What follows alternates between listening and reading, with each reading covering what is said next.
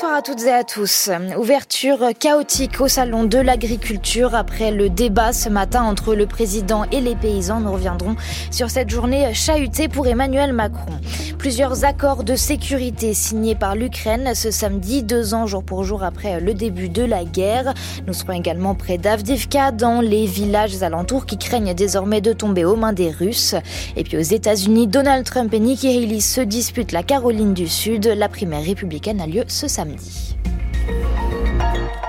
Le calme revient progressivement au salon de l'agriculture après une matinée euh, bousculée marquée par l'intrusion de plusieurs manifestants dans le parc avant l'ouverture, puis euh, par ces échanges vigoureux entre Emmanuel Macron et les agriculteurs. Le président a fini par couper le ruban et par défiler comme c'est la tradition dans les allées du salon. Bonsoir Nicolas Ballu. Bonsoir. Emmanuel Macron voulait que le salon se déroule dans le calme. Il a tout de même marché sur un fil toute la journée. Oui, dès son arrivée au salon vers 8 heures du matin, des centaines de personnes ont forcé des grilles et sont entrées dans le pavillon. Des coups ont été échangés. L'ouverture au grand public a dû être retardée. Après le fiasco du grand débat imaginé par l'Élysée, le chef de l'État rencontrait les syndicats agricoles.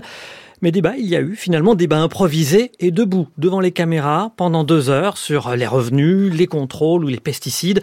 Un dialogue sans concession. Exemple avec la filière bovine. On exporte du broutard, il est engraissé après, on le fait revenir. Et on a ensuite un système qui est industrialisé, qui vend beaucoup de viande hachée, mmh. et on vend très peu en HCR. C'est pas le Mercosur, hein, la viande bovine. 70% mmh. de la viande n'est pas française, elle vient de Belgique, de Pays-Bas, d'Allemagne. C'est notre organisation. La filière n'a pas voulu s'organiser. Je suis dur, je suis dur, mais j'en ai marre. Et des gens qui se lèvent tous les matins là. Non, mais moi je parle pas des exploitants. Attends, attends, attends, je parle pas des éleveurs. C'est un peu de dire que les éleveurs. Non, non, non. Les éleveurs sont les victimes de ce système. La déambulation euh, dans les allées un temps incertaine a finalement eu lieu. On a vu un président sous les huées discuter de stand en stand protégé par les CRS. C'est peut-être le prix à payer pour garder la main ou ne pas la perdre, mais pour l'image, il y a mieux. Emmanuel Macron a tout de même fait des annonces qui ont été plutôt bien accueillies. Oui, on notera que le président a évoqué un plan de trésorerie d'urgence, la reconnaissance dans la loi de l'agriculture comme intérêt général majeur, ce que voulait la FNSEA.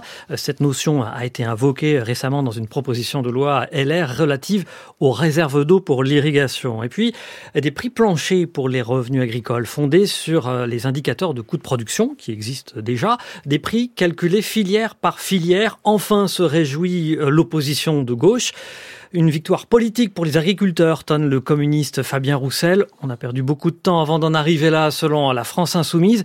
LFI avait inscrit au programme de sa niche parlementaire fin novembre une proposition de loi prévoyant l'instauration de prix planchers plus rémunérateurs pour les agriculteurs. Reste que, dans un premier temps, la réaction des éleveurs bovins du salon est, prudente.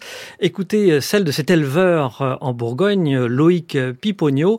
Il est euh, éleveur de 550 bêtes. Selon lui, le vrai problème n'est pas là. Il est interrogé par Azaïs Perronin. Aujourd'hui, c'est pas le prix plancher qui nous inquiète, c'est bien d'en parler, mais c'est pas ça le sujet principal, c'est surtout les charges. On paye des écotaxes, on, a des charges, le prix du matériel a, a augmenté d'une valeur considérable. Un exemple flagrant, moi quand je me suis installé, on a acheté un tracteur de 150 chevaux, 75 000 euros. Aujourd'hui, un tracteur de 150 chevaux, c'est 140 000 euros. Tout a augmenté. pour les plus petits éleveurs, certainement, le prix plancher reste un problème, euh, une solution pour eux. Merci Nicolas Ballu. Dans l'actualité française également, la Tour Eiffel va pouvoir ouvrir dès demain. Les salariés en grève depuis six jours ont levé le mouvement à la mi-journée après avoir obtenu des garanties de la direction. Ils n'étaient pas en grève pour leur salaire, mais pour alerter sur l'état de dégradation du monument et demander des travaux de rénovation, de peinture notamment. La mairie de Paris, actionnaire majoritaire à 99%, s'est déplacée ce matin et un terrain d'entente a été trouvé, nous explique Denis Vavassori, délégué de la CGT Tour Le sentiment pour tous les grévistes, hein, c'est d'avoir euh, gagné une première étape, on va dire, celle d'avoir un interlocuteur à la mairie. On a commencé vraiment à être écouté sur nos deux revendications à partir de jeudi après-midi, on va dire, et ça s'est euh, un peu plus euh, ouvert vendredi. C'est pour ça qu'on a abouti aujourd'hui sur un accord. On a une réunion la semaine prochaine avec la mairie justement pour commencer à entamer les discussions pour avoir un modèle économique viable pour la Tour Eiffel et également aussi un suivi derrière en fonction des aléas qu'on pourrait rencontrer sur les travaux et ça, c'est aussi une très grande avancée pour nous, un droit de regard en quelque sorte. Et ça, ça va nous permettre aussi d'être plus sereins sur le suivi des travaux, sur le, monument lui-même. On reste très mobilisés et très vigilants sur la suite euh, des négociations qui se feront avec euh, la Tour Eiffel ouverte pour pouvoir continuer d'accueillir nos visiteurs. Denis Vavassori au micro de Servane de Pastre. Beaucoup d'annonces autour de l'Ukraine ce samedi, deux ans jour pour jour après le début de l'invasion russe. Volodymyr Zelensky annonce la signature de deux accords bilatéraux de sécurité avec le Canada et avec l'Italie. La première ministre italienne Giorgia Meloni était en déplacement à Kiev aujourd'hui pour présider un G7 virtuel. À cette occasion, la présidente de la Commission européenne, Ursula von der Leyen, a salué, je cite, l'extraordinaire résistance du peuple ukrainien.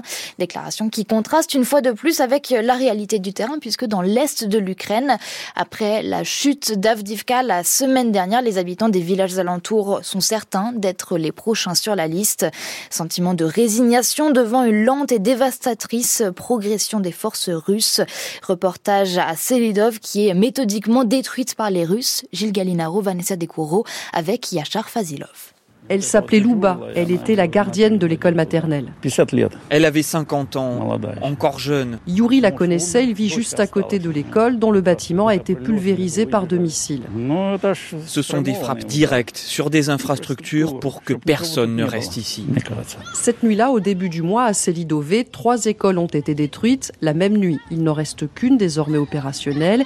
Le mois précédent, c'était le collège, juste en face de la mairie, bâtiment perforé. Il y a eu aussi l'hôpital, touché à deux reprises. On n'est pas approvisionné correctement en gaz ni en eau. Il n'y a pas de chauffage, tout est coupé. On survit. Selidové ne sait pas trop ce qu'elle a fait pour mériter ça, si ce n'est sa position géographique. La ville est située à quelques kilomètres d'Avdivka. Et un jour, Selidové tombera. Irina n'a aucun doute. C'est même la prochaine sur la liste. Tôt ou tard. C'est une question de temps. Si on regarde la carte, ils doivent passer par notre village. Leur objectif, c'est Pokrovsk. À côté du commerce d'Irina, un immeuble d'habitation est éventré. Juste en face, une école. La cible a été cette fois manquée. À Selidové, tout le monde se connaît et chacun comprend que pour viser aussi précisément, aussi souvent, c'est parce que les Russes comptent des informateurs dans la ville. Reportage signé Vanessa Decouro. Le corps d'Alexei Navalny a été remis à sa mère, annonce l'équipe de l'opposant. Ses proches réclament, réclamaient le retour du corps depuis une semaine, accusant les autorités russes de vouloir dissimuler les causes réelles de sa mort. Ils ne savent toujours pas euh, si ces funérailles pourront se tenir comme ils le souhaitent. Et puis toujours en Russie, la police a procédé à plusieurs arrestations, notamment euh, de journalistes lors d'un rassemblement de femmes de soldats russes qui réclament leur retour d'Ukraine. Dans quelques la primaire républicaine en Caroline du Sud, Donald Trump va-t-il encore, euh, va-t-il asseoir encore un peu plus son avance dans la course à la Maison Blanche En tout cas, c'est ce que disent les sondages. Sa dernière adversaire refuse de renoncer. Nikki Haley affronte aujourd'hui l'ancien président dans cet État qui a été remporté par Donald Trump en 2020. La républicaine y croit toujours et ses soutiens en Caroline du Sud, de même Sébastien Baour. Richard Srebnik a au moins deux points communs avec Nikki Ali. Le médecin à la retraite et fils d'immigrés est né en Caroline du Sud. Il la soutient malgré les sondages qui la donnent 30 points derrière le milliardaire parce qu'il rappelle qu'elle a toujours été dans cette situation depuis qu'elle s'est lancée en politique. On lui a dit tu ne peux pas battre le plus ancien législateur de Caroline du Sud. Elle l'a fait.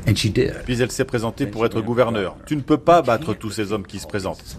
Elle a décroché le poste de gouverneur en battant notamment celui qui lui a succédé et qui soutient Trump aujourd'hui. Mais Richard préfère souligner le bilan de sa candidate quand elle était à la tête de l'État de 2011 à 2017. Il cite le drapeau confédéré, symbole du passé esclavagiste sudiste qu'elle s'était résolue à faire enlever. Le drapeau confédéré était une question explosive et chargée émotionnellement. Elle a réussi à le retirer du siège du Parlement sans provocation et à unir nos citoyens. Il rappelle aussi le chômage, passé de 11 à 4 pendant ses mandats. Alors ses défaites depuis le début de la primaire et les mauvais sondages, Richard préfère les oublier et prier. Sébastien Paour à Beaufort, en Caroline du Sud. Demain, le temps sera couvert sur l'ensemble du territoire, exception faite euh, du sud-est où on attend un peu de soleil, mais vraiment juste le long de la frontière. Ailleurs, c'est des nuages, voire de la pluie, euh, surtout le front ouest. Côté température, euh, au lever du jour, comptez entre 5 et 10 degrés. Il fera 5 à Lille, Belfort, Alençon, 6 à Rouen, 7 à Paris, 9 à Marseille et 10 les maximales du côté de Brest.